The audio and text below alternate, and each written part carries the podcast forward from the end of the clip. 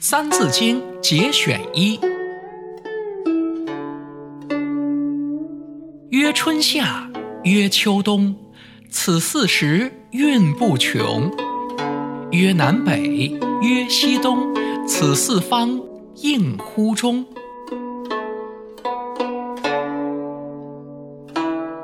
春夏秋冬叫做四季，这四时季节不断变化，春去夏来。秋去冬来，如此循环往复，永不停止。说到东南西北，这叫做四方，是指各个方向的位置。这四个方位必须有个中央的位置对应，才能够把各个方向定出来。学口才到远见口才，好好说话，远见口才，不畏炫技，学口才。